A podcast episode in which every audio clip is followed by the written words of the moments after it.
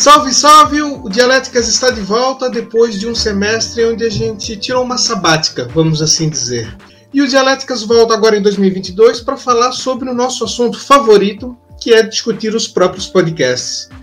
Falar um pouquinho sobre a produção de podcasts em Portugal, um país onde, segundo o Digital News Report em 2021, 41% dos entrevistados disseram que ouviram podcast nos últimos 15 dias, país vem tendo um crescimento muito grande também no consumo.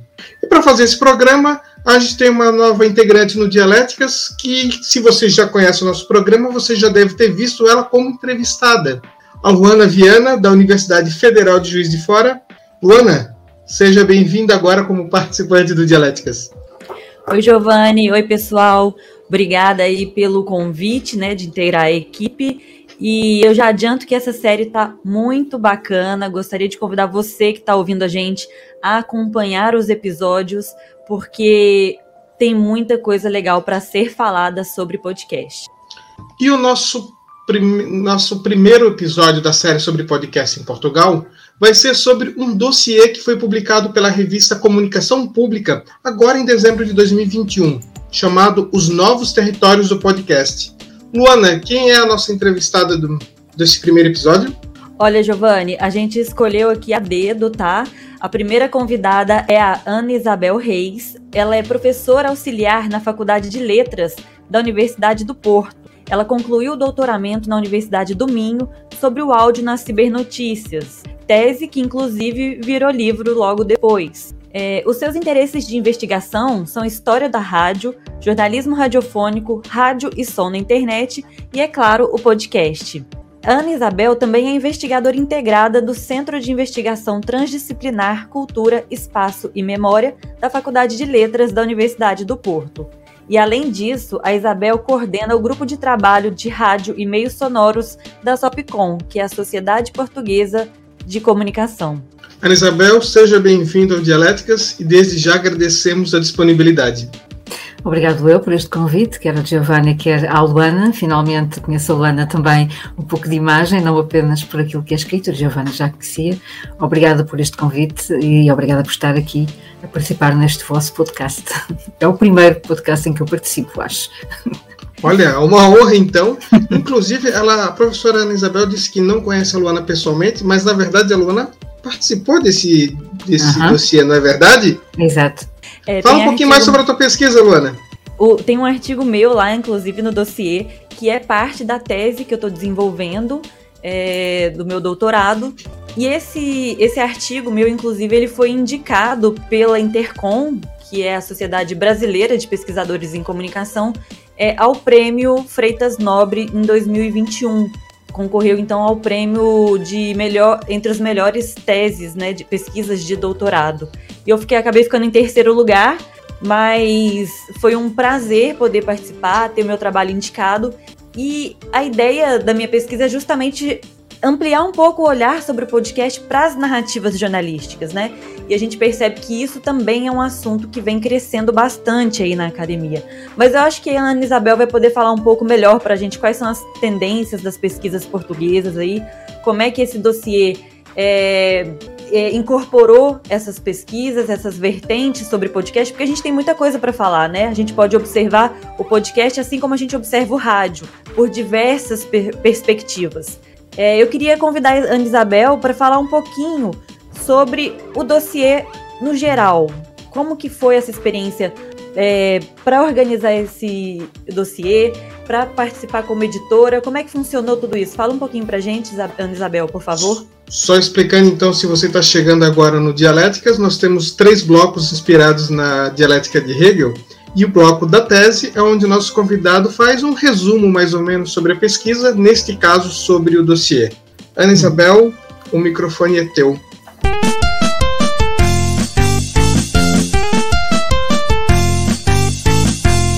Este trabalho da revista começou há um ano, mais ou menos. É? As revistas organizam-se com algum tempo de antecedência um, e eu e o meu colega um, Fábio Ribeiro, da Universidade de Trás-os-Montes e Alto Douro, que nós estamos a coordenar o grupo de trabalho de rádio e meios sonoros da SOPCOM, achamos que seria uh, a altura indicada, face também aos, uh, aos resultados do, do, dos relatórios da Reuters e de outros estudos, também da Obercom, e da ERC, que todas indicavam que havia uma um aumento gradual no consumo de podcast, mas também na, na elaboração de podcast, ou seja, um aumento quer na, na, escuta, quer na produção de podcast em Portugal.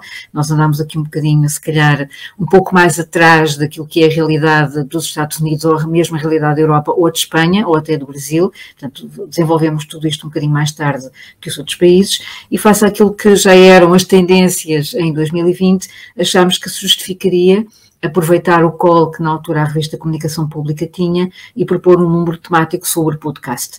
A ideia minha e do Fábio era sobretudo de poder uh, perceber se a realidade do podcast e os estudos do podcast já estavam uh, para além daquilo que é a rádio e o podcast propriamente dito, ou seja, se já haveria estudos noutras áreas uh, que também utilizam o podcast, nomeadamente a publicidade, a política, a comunicação estratégica, a pedagogia, né, o ensino, a formação, ou seja, tentar perceber se uh, o podcast também na área do entretenimento, do radioteatro, portanto, tentar perceber se em Portugal já existiriam estudos ou na proximidade da produção portuguesa, já existiriam estudos que iriam muito para além da rádio e do podcast, ainda muito ligado à rádio. Portanto, já tinha sido aqui algo mais transversal a outras áreas e a outras realidades. E por isso abrimos este call um bocadinho mais uh, a todos e a áreas muito diversificadas, para podermos ter aqui esse cenário um pouco maior e abrimos, como a revista tem a possibilidade de produzir artigos em inglês, em espanhol e não apenas em português, achámos que seria aqui a oportunidade também de fazermos aqui um apanhado um pouco mais internacional daquilo que poderia ser a produção do podcast. Um, não há assim tanta produção sobre, uh, ou estudos sobre podcast em português e uh, trabalhado em Portugal. É uma realidade relativamente recente, não é? Talvez em 2019 tenha começado a crescer, mas só mesmo em 2020, 2021 certamente consolidou e em 2022 haverá esse crescimento ainda maior é que se desenvolveram alguns estudos mais virados para esta área, nomeadamente com encontros mais específicos. Uh, houve um encontro em 2021 uh, sobre o podcast uh, organizado pelo SEIS da Universidade de Coimbra e deu-te já para perceber que haveria alguns estudos aqui que poderiam ser relevantes e depois houve a produção desta revista que acabou por agregar estudos não apenas de investigadores portugueses, mas também brasileiros, espanhóis e de outras nacionalidades que no fundo contribuíram aqui para uma diversificação do território do do podcast. Uh, julgo que tudo isto será importante, até porque em 2022, e sabemos já olhando para aquilo que foi o ano 2021, há um, um aumento ah, crescente não apenas da produção e do consumo de podcast, mas também para a audição de rádio. Ou seja, uh, acho que estamos todos a ouvir muito mais do que ouvíamos anteriormente. A rádio ainda não é desta que vai morrer, o som ainda não é desta que vai morrer, não é? Portanto, há aqui no fundo um, novas um, esperanças, se calhar para se ouvir de outra forma e com outros enquadramentos, o que é relevante, e esta revista, no fundo, este número temático vem dar um pouco voz a isso mesmo, não apenas àquilo que se produz, mas também como se reflete, como se investiga e quais os caminhos e as tendências também da própria investigação, que me parece que seja bastante relevante. A juntar a tudo isto, acho que também todos olhamos para aquilo que se vai fazendo em termos de produção, olhando, por exemplo, para uh, o POTS, que é o primeiro festival do podcast em Portugal. Uh, olhamos muito para ver o que é que vai a concurso naquele, naquele festival e noutras iniciativas que acabam por divulgar um pouco aquilo que se faz do podcast em Portugal, e é se calhar a nossa fonte primeira de perceber uh, do que é que os próprios ouvintes escolhem e elegem como sendo os melhores podcasts e aqueles que eles ouvem mais e que gostam mais de ouvir. Isso dá-nos logo aqui um pouco a, a ideia um, de como é que o público e a audiência vai reagindo àquilo que depois vai sendo colocado nas diversas plataformas. Acho que nos faz falta ainda ter aqui uma monitorização mais assertiva, falta-nos saber exatamente quem é que ouve, como é que ouve, os downloads, os seguidores. Temos o problema do podcast é que tem várias plataformas de distribuição, os ouvintes e os consumidores distribuem-se, no fundo, por essas diversas plataformas e às vezes temos alguma dificuldade em conseguir perceber aqui um número único e um todo, não é? Porque temos que ir a uma plataforma e verificar quantos estão lá, a outra plataforma e verificar quantos estão nessa, ir à terceira plataforma e ver quantos estão, isso acaba por dispersar aqui um bocadinho também a noção do quanto são ouvidos e como é que são ouvidos. Temos para já uma noção muito clara uh, do quantitativo, acho que aquilo que nos falta, e daí a importância da investigação, do qualitativo não é? De quem produz, porque produz, como produz, qual a longevidade daquilo que produz, porque é um fenómeno que às vezes é um pouco efêmero e nos tempos de pandemia mais efêmero se tornou, e uh, depois também o outro lado que é quem ouve, o perfil de quem ouve, porque é que ouve, porque é que gosta mais disto e menos daquilo, que tipo de empatias é que se geram, que tipo de produtos é que querem mesmo consumir e têm interesse, como é que os procuram e também como é que interagem com aqueles que produzem o podcast, não apenas no próprio podcast, mas também através de outras plataformas, já que alguns podcasters têm também páginas no YouTube, ou páginas na internet, ou sites, ou alguma coisa que extravasa apenas o conceito do podcast. E essa é a outra parte que, em termos de investigação, é também interessante. Perceber que o fenómeno não se esgota apenas naquele formato, mas que está também complementarizado com outras coisas que lhe dão aqui alguma vida.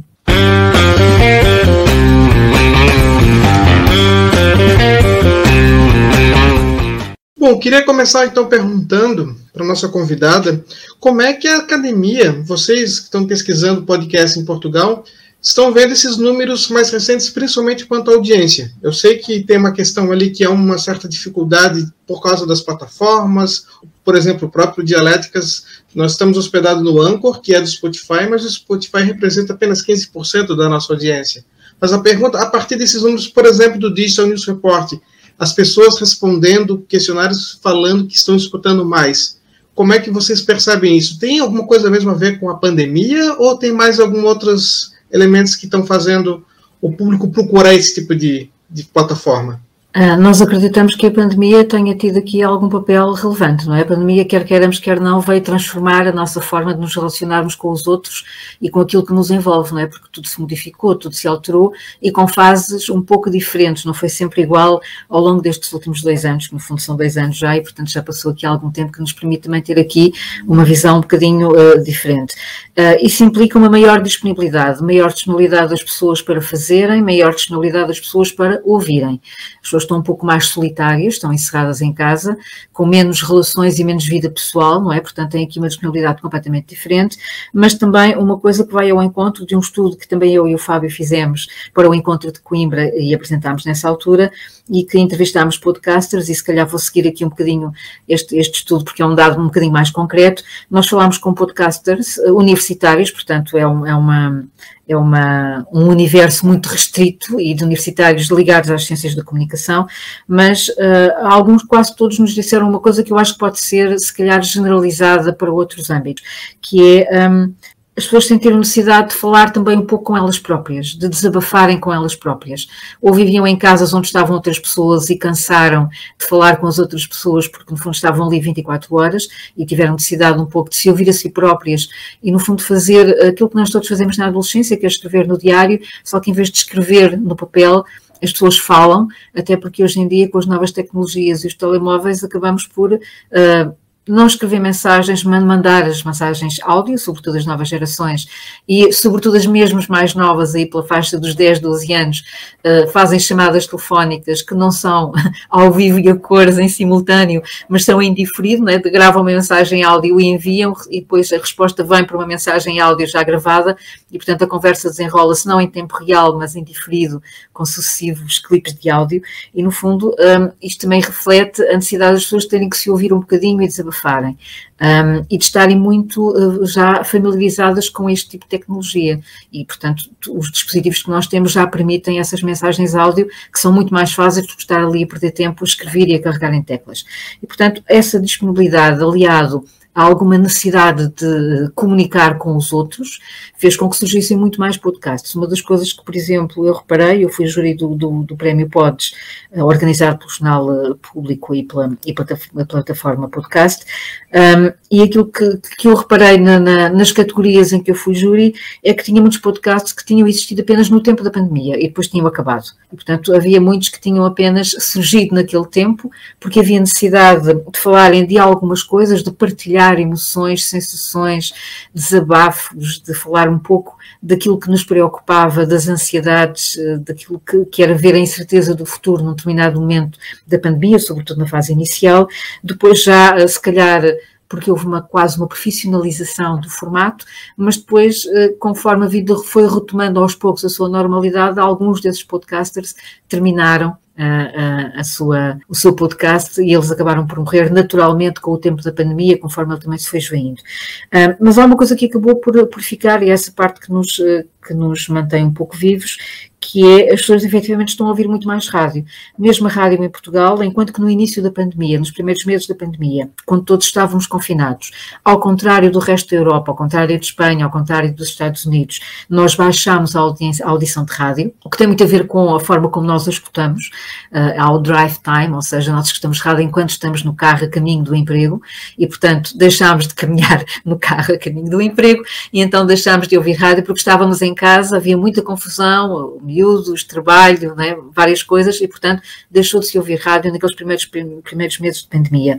Mas acho que depois acabou por recuperar um pouco esse, houve, acabou por se recuperar esse espaço de audição de rádio e terminámos o ano 2021 com uma audição recorde de rádio, como já não existia há bastante, há bastante tempo, a rebater ali uh, muito para lá dos 55% que andava normalmente média anual, a bater já nos 60% de audiência média, com as tais 3 horas e tal diárias, o que é excelente um, o que significa que houve aqui, de facto, uma maior disponibilidade para ouvir e fora uh, do carro propriamente dito. Mas também sabemos que uh, neste período em que todos nós começámos a voltar ao normal uh, e à nossa vida normal e a ir para o trabalho outra vez e deixando o teletrabalho, também sabemos que todos nós levámos o carro muito mais vezes para o trabalho do que antes, não utilizámos tanto os transportes públicos e, portanto, o carro voltou a ser, por assim dizer, o, o local específico de escuta mais uma vez. Portanto, acho que há aqui uma série de fatores que poderão estar interligados, mas entretanto já havia o hábito de consumir podcasts sobretudo de, das coisas que interessam uh, nichos uh, de temáticos muito específicos, ou seja, uh, não se ouvem propriamente os podcasts que podem ser para uma maior audiência e que vêm da rádio, provavelmente, mas se calhar a procura de temas que têm a ver até com as nossas profissões, com os nossos interesses muito específicos de cinema, de música ou de astronomia, ou o que quer que seja, não é? Portanto, coisas muito específicas que tanto são feitos por uh, alguém que fala português, como são feitos por alguém que fala outra língua, não é? Porque uh, é mais fácil também chegar uh, e é mais fácil chegar àquilo que é distribuído internacionalmente, porque no fundo a plataforma acaba por ser a mesma, que nos vai sugerindo até coisas idênticas àquelas que nós ouvimos e vamos descobrindo ali também outras coisas que são dentro dos nossos interesses e dentro daquilo que nós procuramos. Quando a gente é, pensa especificamente nesse aumento dos dados, né, dos números de ouvinte, de produtores de podcast, é natural que, paralelamente, a gente também veja um aumento das produções acadêmicas que querem investigar esse fenômeno, né? E então, Ana Isabel, eu queria é, compartilhar aqui uma pesquisa que eu fiz. A primeira etapa da minha, do meu projeto de, do estágio do doutoramento na Universidade do Minho foi traçar um panorama das pesquisas portuguesas sobre podcast. E assim, eu pude perceber que, apesar de existir um número pequeno de publicações, esse número é crescente. Então, nos últimos anos, a gente tem visto uma produção maior. É, e, em comparação às pesquisas de rádio, tem um, um cenário muito interessante que é muito paralelo, porque a gente tem é, poucas publicações de rádio nas revistas portuguesas e eu pesquisei aí um intervalo de 17 anos, né, a partir de 2004, que é quando surge o podcast, e foi possível perceber que desde 2004 só houve duas publicações de dossiês específicos para o rádio. Uma foi na revista Comunicação e Sociedade e a outra foi na revista Mídia e Jornalismo. Então, o que, que isso mostra? Que é, existem pesquisadores e existem pessoas interessadas nas pesquisas de rádio e mídia sonora, mas nós temos aí um cenário que incentiva pouco a criação desses dossiês, né? Então a gente pôde ver agora com a comunicação pública que é, tem muita gente querendo contribuir com a pesquisa de podcast, certo? Então, assim, você percebeu é, a partir da elaboração, da edição desse dossiê, que existe sim um interesse grande para esses pesquisadores ou a, o interesse ainda é muito pequeno dentro da área acadêmica sobre podcast? Não é uma questão de interesse, eu acho que é uma questão uh, de número mesmo, ou seja, uh, quantos pesquisadores de rádio existem em Portugal? Vamos começar assim pela base, não é? uh, nós neste momento temos o, uma uma parte organizada que está, no fundo, que está agregada ao GT de Rádio e Meios Sonoros da Sopcom. Nós não somos muito mais do que 20, 25, portanto, não somos muitos. Não é? Portugal, apesar de tudo, é um país relativamente pequeno, tem uma área de ciências da comunicação que não é um, tão antiga quanto isso, e a área de rádio uh, mais recente ainda, não é? Uh, para terem mais ou menos uma ideia, quando eu fiz o meu doutoramento havia muito poucas teses de rádio em concreto, na altura em que eu defendi, foi no início deste, deste século, é? Mais ou menos, e, e havia uh, um ou dois ou três nomes de referência e, portanto, tem havido poucas, poucas teses e poucos investigadores a dedicarem-se à área da rádio. E isso também se reflete, obviamente, naquilo que é publicado. Uh, no fundo, nós temos alguns investigadores que uh, trabalham sobretudo na área da história, na história da rádio, que também não está ainda muito explorada, exatamente, isso deve-se a vários motivos, mas um deles é uh, a dificuldade também em aceder aos arquivos. A rádio é um meio efêmero Uh, e, portanto, muitas vezes os arquivos não existem. Uh, eu própria, que trabalho na área da história da rádio, deparo-me uh, com frequência com esse problema, que é não tenho onde ir ouvir, não tenho onde ir sequer buscar material, ele está um, ou disperso pela casa das pessoas, o que é terrível, porque nos obriga a um esforço muito maior, Uh, e muitas vezes aquilo que é possível fazer é recorrermos à entrevista, mas há épocas históricas em, em, históricas em que isso já não é possível, não é? Por razões óbvias. E, portanto, temos aqui alguns problemas que se colocam também aos investigadores. Sobre a investigação uh, mais recente sobre rádio, continuamos a ter um problema de arquivos. Parte das rádios não tem esse arquivo e as que têm esse arquivo têm um arquivo muito seletivo, ou seja, permite-nos analisar excertos, mas não o todo e, portanto, também é muitas vezes difícil conseguir ter aqui uma análise, por exemplo, daquilo que foram as emissoras nacionais numa determinada época, porque nós não temos acesso àquilo, àquilo que foi a emissão contínua dessa época. Temos excertos de coisas uh, que não, às vezes não nos permite fazer aqui generalizações, não é? E, portanto, torna-se um pouco difícil investigar na área. Relativamente ao podcast, é porque é efetivamente um fenómeno recente mas, eh, como disse, nós não somos muitos. E como não somos muitos, também há aqui uma dificuldade acrescida em, em publicar mais sobre, sobre estas coisas. Uh, e, portanto, acabamos por nos dividir, no fundo, uh, entre, somos 20, 25, como eu dizia há pouco, temos, no fundo, áreas muito definidas, não porque tenhamos combinado cada um estudar uma área, elas de vez em quando inter, intersexam-se, não é? Mas, um, uh, no fundo, acabamos por ter aqui áreas mais ou menos definidas, uh, porque escolhemos por mero acaso ou porque acabou por, por o trabalho se desenvolver mais numa determinada área, não acho que revele desinteresse, acho que revela sobretudo uh, dificuldades às vezes na pesquisa, uh, dificuldades às vezes também no tempo, porque todos nós somos professores simultaneamente, não é? E portanto temos aqui também uma, uma um problema de gestão de tempo, não apenas só de publicação, e uh, muitas vezes olhamos para estes fenómenos e ainda demora o seu tempo para poder publicar alguma coisa. Uh, eu julgo que boa parte dos investigadores de rádio e fora da área da rádio e que também já estão a investigar o podcast, que acho que isso é importante, não fecharmos a pesquisa apenas nesta, nesta secção. Uh, por exemplo, nesta revista que agora foi editada, temos contribuições de pessoas que vêm de outras áreas. Eu acho que isso é bastante relevante, porque significa que o podcast não é apenas distrito ao meio sonoro, mas vai também de outras áreas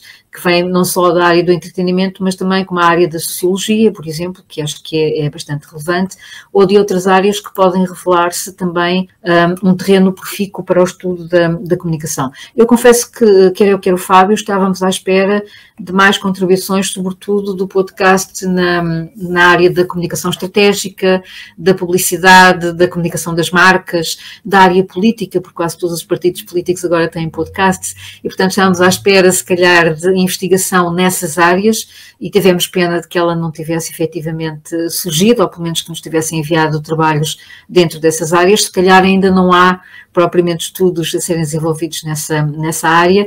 Uh, a área mais estudada continua a ser, sobretudo, a área da produção e aquela que é ligada ao jornalismo, ou em comparação com a rádio, porque acho que os estudos ainda estão muito próximos da relação rádio-podcast. E o podcast já começa a ser, em Portugal, lá fora já não é há muito tempo que essa ligação foi quebrada, mas em Portugal além daí é muito viva, porque efetivamente, quando ouvimos o podcast, nós ainda identificamos muito com o formato e com os formatos que existem na rádio, mesmo aqueles que são dos jornais. E, por exemplo, eu fiz já há uns anos um artigo sobre os podcasts nos jornais. Acho que na altura já achei que era interessante olharmos para uma área que não é a área mãe, de, de, de, onde ele está a surgir, e acho que, por exemplo, envolvidos estes anos, seria interessante voltar a analisar essa área, porque hum, os jornais são, se calhar, aqueles que apresentam um, um, mercado de podcast mais diversificado e em crescimento, comparativamente à rádio, que no fundo é apenas o que sai em antena, muitas vezes é aquilo que sai também em podcast, e não há, às vezes, uma produção própria, embora alguns canais, obviamente, tenham a sua própria produção, e há algumas rádios agora que já têm plataformas específicas só para podcast, e, portanto, já começam a surgir aqui algumas coisas um bocadinho diferentes.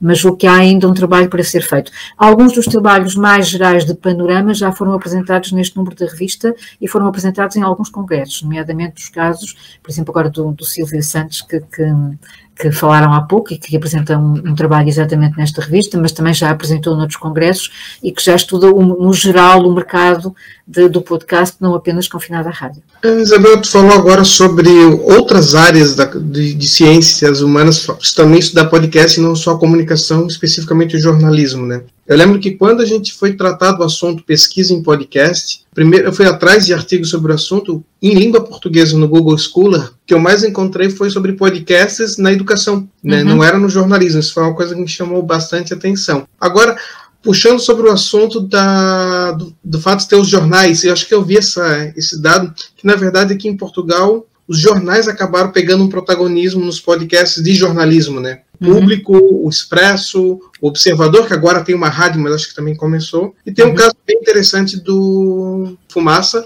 O Fumaça, acho que até se a professora Isabel puder tirar essa dúvida, é o único meio de comunicação de Portugal em que o seu objeto principal, né, o seu core, é o podcast. Né? Sim. É o sim. podcast.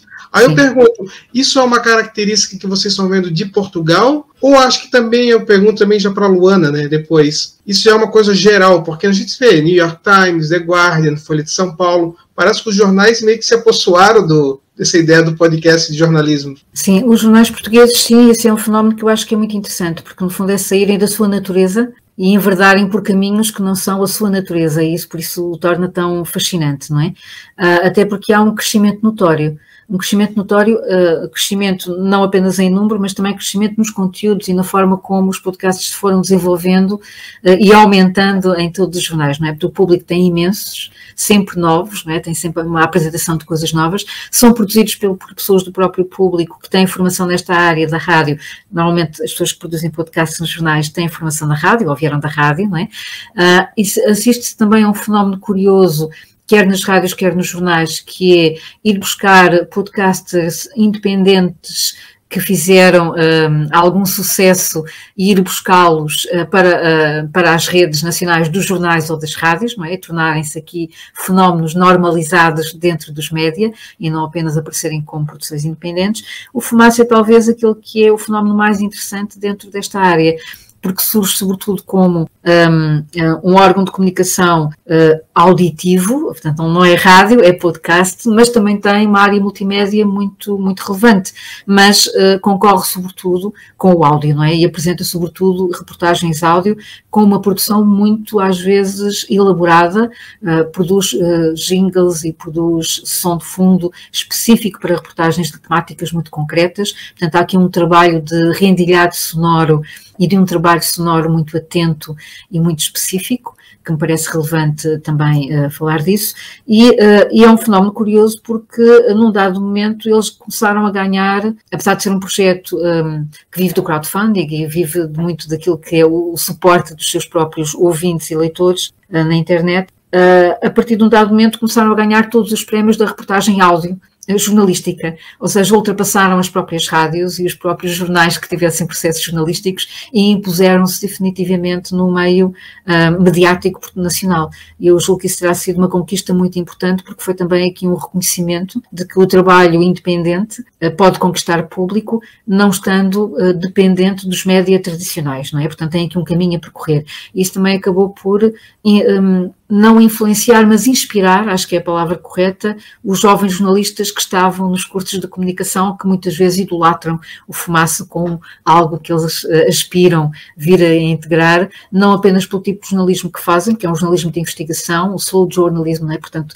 todos os trabalhos demoram muito tempo a serem investigados e depois produzidos, um, mas também porque tem ali um trabalho de produção muito intenso em termos sonoros, o que é excelente. É, eu acho, Giovanni, que a gente tem um cenário muito parecido no Brasil No Brasil, o podcast, na verdade, ele emerge a partir dos produtores independentes, né? O podcast no geral, mas ele ganha muita força, o podcast jornalístico ganha muita força com os grandes jornais. Então, um exemplo que a gente tem é a Folha de São Paulo, que lançou o Café da Manhã e hoje é um dos podcasts mais ouvidos aí no Brasil, né? Ele lança um podcast diariamente é, sobre uns assuntos mais importantes aí, mais discutidos na semana. Ô Luana, só rapidinho antes de fazer a próxima pergunta, tu falou do café da manhã, o 24 do público, do Rubem Martins, o, é, eles têm o mesmo formato, que vem, se eu não me engano, do Daily do New York Times, né? E aí tens o Today in Focus do, do The Guardian na Inglaterra, ou seja, os jornais meio que criaram até inclusive um formato de podcast de notícia que é esse diário, né, segunda a sexta, que ocorre de manhã cedo e que pega um assunto para destrinchar. Ou seja, se criou um padrão, né? E não sei, eu acho que foi o dele do New York Times que começou. Isso, eles criaram, eles têm criado um padrão, né?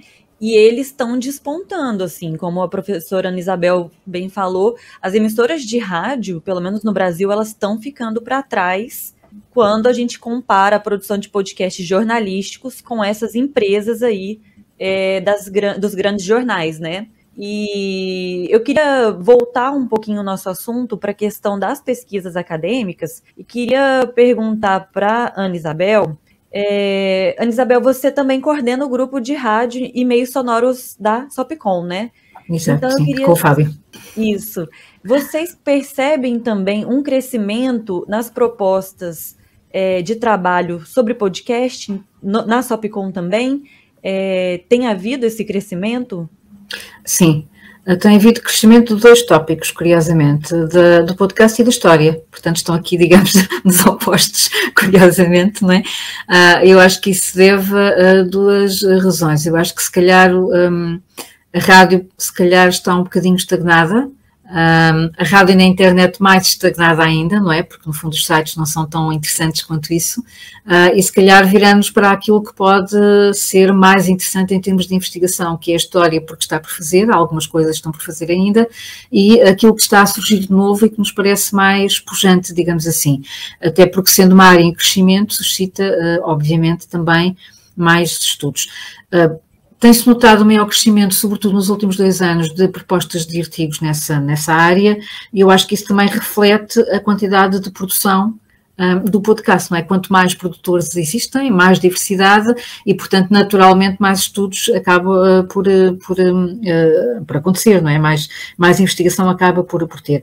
Se calhar não há tantos quanto nós pensaríamos, porque apesar de tudo, os estudos de rádio continuam um bocadinho ligados à área do jornalismo e aquilo que os portugueses ouvem não são, sobretudo, podcasts jornalísticos, nem de notícias, são, apesar de tudo, da área do entretenimento, o humor vem à cabeça, não é? Os portugueses gostam muito de podcasts humorísticos, Uh, são consumidos sobretudo os podcasts que são feitos por figuras já mediáticas, figuras públicas e consolidadas na esfera mediática, não é? Tanto na área do entretenimento como também na área de, do jornalismo, e uh, só depois é que aparecem outras temáticas lá mais, uh, mais em segundo ou terceiro plano, não é? Só para uma coisa curiosa, não sei como é no Brasil, mas por exemplo, no, em Portugal, qualquer coisa que tenha a ver com futebol tem uma audiência garantida, exceto no podcast que é um fator que eu acho que é curioso, porque vem, no fundo, contrariar a tendência do geral, digamos assim. Olhando para aquilo que são os tops de, de consumo de podcast, uh, a ideia que eu tenho é que uh, as pessoas ouvem-se para se distrair, para se sentirem bem dispostas, ehm, para se divertirem e só depois para ficarem a saber mais sobre alguma coisa em concreto ou para ouvirem, sobretudo, aqueles programas que também são aquilo que eu às vezes digo, a fala do dia a dia, não é? os desabafos do dia a dia, a vida comum, a conversa entre duas pessoas sobre aquilo que é o nosso dia a dia, aquilo que nos preocupa, aquilo que, com o qual nos deparamos, a conversa, no fundo, a conversa de nada, como às vezes dizemos um pouco na brincadeira, mas que acaba por ter uma audiência muito segura. Falou agora sobre a questão do podcast no futebol ser mais fraco, interessante, porque acho que no Brasil é também, né, Luana? Eu não sei de um podcast de futebol que seja esteja entre os mais ouvidos do Brasil. Isso é bem, bem, bem interessante. Você sabe algum, Luana? Tem, eh, tem, a gente tem podcasts sobre o futebol, eu conheço mais os narrativos. A gente tem um podcast narrativo da UOL que chama Futebol Bandido. Ele vai falar um pouco sobre os bastidores ocultos aí do futebol. Mas não é campeão de audiência, né? Não, Acho que o que a é. Isabel falou é Não. que assim, no- na TV, o esporte, né, o desporto, como fala em Portugal, ele domina. Principalmente fute, desporto, não, futebol, né? E no podcast, não. Isso é interessante. Não, exatamente, não. Também não temos um campeão de audiência no Brasil. Mas, curiosamente, alguns dos podcasts sobre futebol ou sobre desporto são dos mais interessantes que eu ouvi em termos de narrativa ou de composição sonora. Às vezes têm formatos completamente inovadores e diferentes eh, que prendem a atenção de qualquer pessoa, mesmo fora do campo do, do futebol e do desporto, como é o meu caso, e às vezes fico por ouvir porque acho a narrativa, extraordinária e, portanto, eh, é uma área que é curiosa também um pouco por isso, não é? Portanto, se calhar os, os que gostam mesmo de futebol e desporto prendem-se a outro tipo de formatos que não é essencialmente o podcast, mas se calhar mais a televisão, sim. Os debates eh, à noite ou serão, não é? Que enchem e são sempre top e no podcast nem por isso. Inclusive, Isso é um eu vou bom- citar um. Inclusive, eu um vou citar um podcast final. Para pesquisar isso, né? É um bom assunto para ser investigado. Eu digo, eu vou inclusive indicar um de futebol no final. Mas eu estou fazendo a minha última pergunta. A gente falou sobre a pesquisa no podcast, agora eu queria falar também sobre o ensino. Eu sou doutorando e fiz um apoio letivo a uma disciplina na Universidade da Beira Interior, chamada Laboratório de Inovação em Média Regionais, onde os alunos, eram no caso quatro alunos, era uma optativa temática do mestrado em jornalismo, onde os alunos tinham que escolher um projeto de comunicação para apresentar. Tinha que propor um, ou um meio de comunicação, ou então um veículo, um projeto que fosse inserido em um meio, né? E dos quatro projetos, três eram podcasts. Na outro ano que eu fiz a mesma disciplina, já havia aparecido podcast também. Então eu pergunto para a Isabel, como é que vocês estão vendo o interesse dos alunos agora, principalmente da licenciatura, nesse formato? É curioso porque há cinco anos atrás eu daria uma resposta oposta à que vou dar hoje, para terem ideia de como estas coisas evoluem, não é? Há cinco anos atrás, quando os alunos entravam no primeiro ano no curso de jornalismo, ah, eu perguntava se eles ouviam rádio, a resposta normalmente era não, ah, e perguntava se tinham podcast ou se ouviam, e normalmente a pergunta seguinte era o que é um podcast, portanto não sabiam, não ouviam e nem sabiam exatamente o que era, eu tinha que explicar de raiz aquilo que era. Uh, dá dois, três anos para cá, um, eu não, já não preciso de explicar, porque alguns já sabem o que é porque ouvem uh, regularmente, uh, portanto são fãs de, um, de, um, de, um, de, uma determinada pessoa que os faça, ou então porque eles próprios já o fazem, caseiramente, às vezes sem grandes meios. Depois, durante o curso, logo no primeiro ano, a primeira coisa, por exemplo, na minha disciplina de rádio, a primeira coisa que têm que fazer é um podcast. Portanto, na segunda semana já estão a fazer um podcast. Uh, isto é um pouco também para incentivar e estimular e, e começarem a mexer também um pouco com as coisas, mas também porque é um formato bom para se pensar na, nas questões teóricas do ensino, não é? O pensar no planeamento, no formato, no que se vai dizer, na estrutura. Portanto, é um formato excelente para se perceber que o fazer um podcast não é apenas agarrar no microfone, dizer duas, duas, três coisas e está feito, não é? Portanto, há aqui um trabalho que tem que ser feito a pensar também em quem nos ouve. Mas também noto, e às vezes com alguma pena, que muitas vezes uh, esses, aquilo que fazem para as aulas depois não tem continuidade. Há sempre dois ou três que continuam, uh, mas a, esmagadora maioria acaba por não continuar. Eu tenho alguma pena nesse, nesse sentido. Às vezes, numa fase mais tardia da vida, acabam por ter. mas tem aqui, também se percebe, porque normalmente a licenciatura é um trabalho muito prático, com muitos trabalhos, e às vezes não há tempo para, para tudo, também temos que compreender essa parte, mas um, o facto de chegarem uh, a um curso de jornalismo e à disciplina de rádio a saber o que é e alguns a ouvirem fielmente e alguns a terem, eu acho que já é um avanço uh, muito bom. A utilização do podcast no ensino, um, estivemos online, não é? Durante estes dois anos tivemos muito tempo online com os alunos. Eu nunca fiz um podcast para os meus alunos, por exemplo, acontece optei sempre por fazer aulas em que houvesse comunicação direta, se calhar tem um pouco a ver com uh, o conceito que eu tenho de, da interação propriamente dita, não é? Uh, e, portanto, tive necessidade aqui sempre de haver algum tipo de interação, até porque as aulas são práticas e, portanto, não tanto. Mas sei de alguns colegas noutras áreas que muitas vezes gravavam, e isso, no fundo, acaba por ser um podcast, mas não propriamente com a estrutura que nós possamos pensar em termos teóricos, nós que, temos, que estamos nesta área, mas no fundo todos acabaram por fazê-lo, né? de uma forma ou de outra.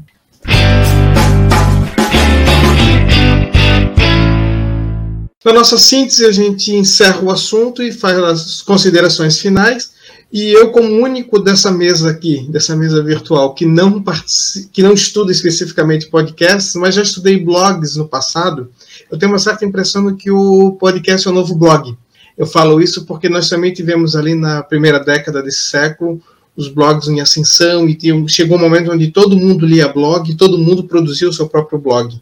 Os blogs morreram? Não, mas eles acabaram ficando num nicho menor, mas atendendo um nicho específico do mercado.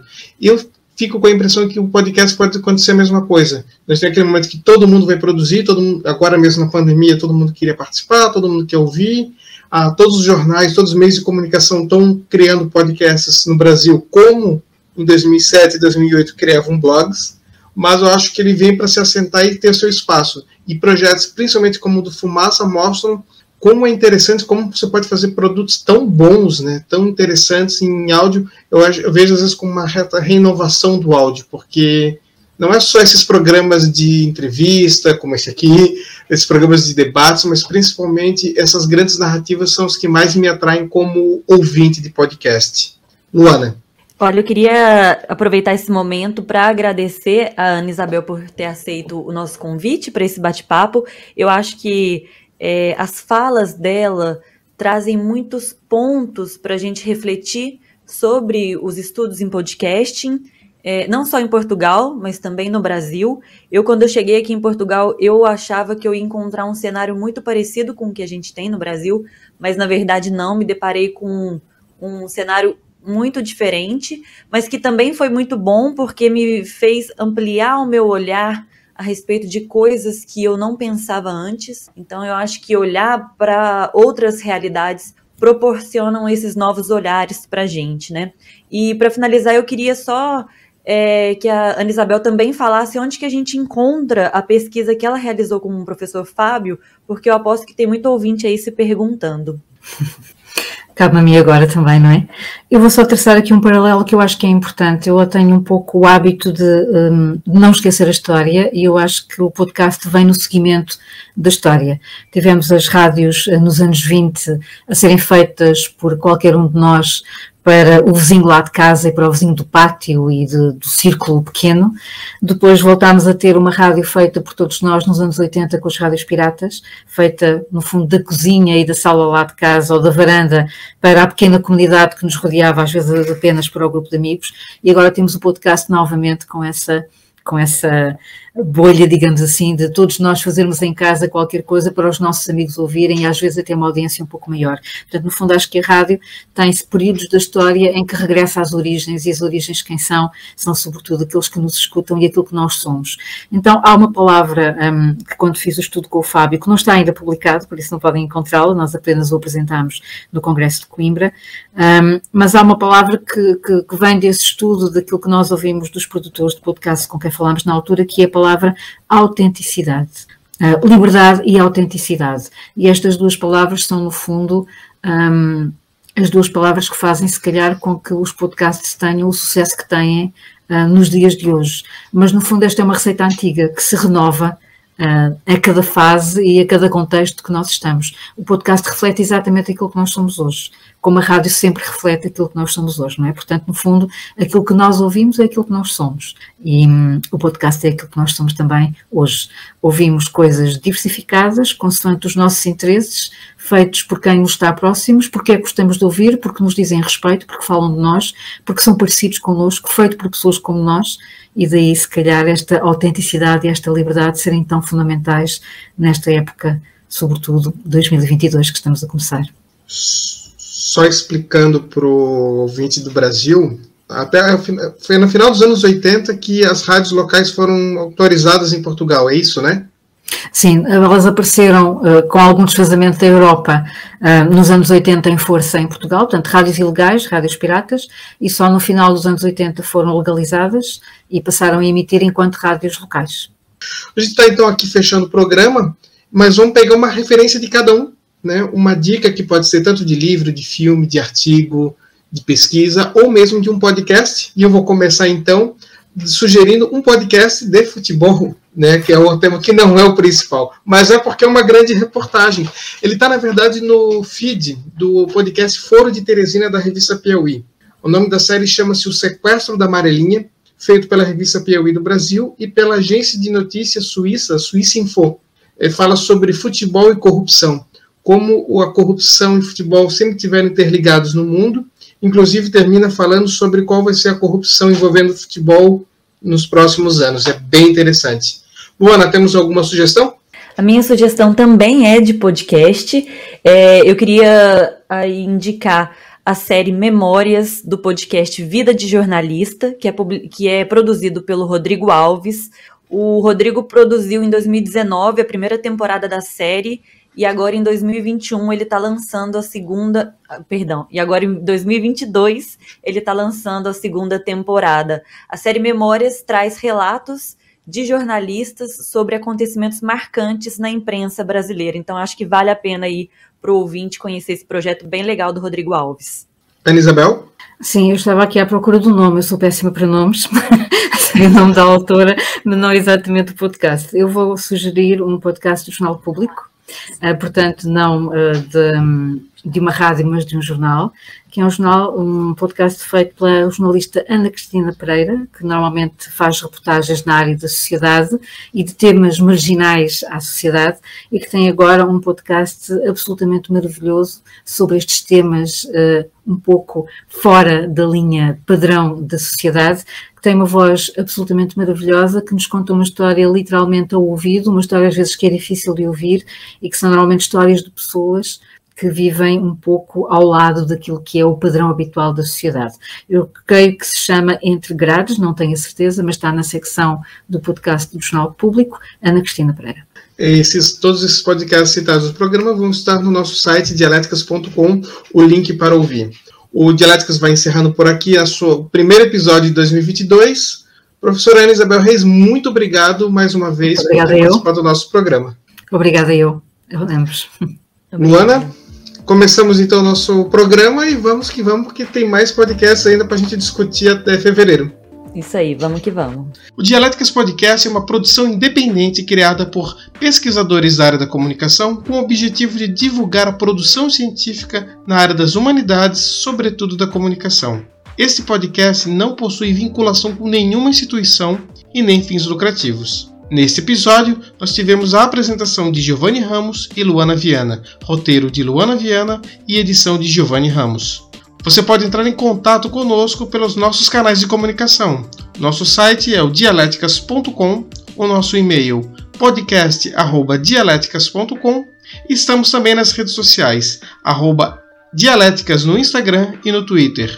No YouTube é arroba Dialéticas Podcast. No próximo episódio, vamos continuar com a série sobre podcast em Portugal, entrevistando o professor e pesquisador Ricardo Moraes.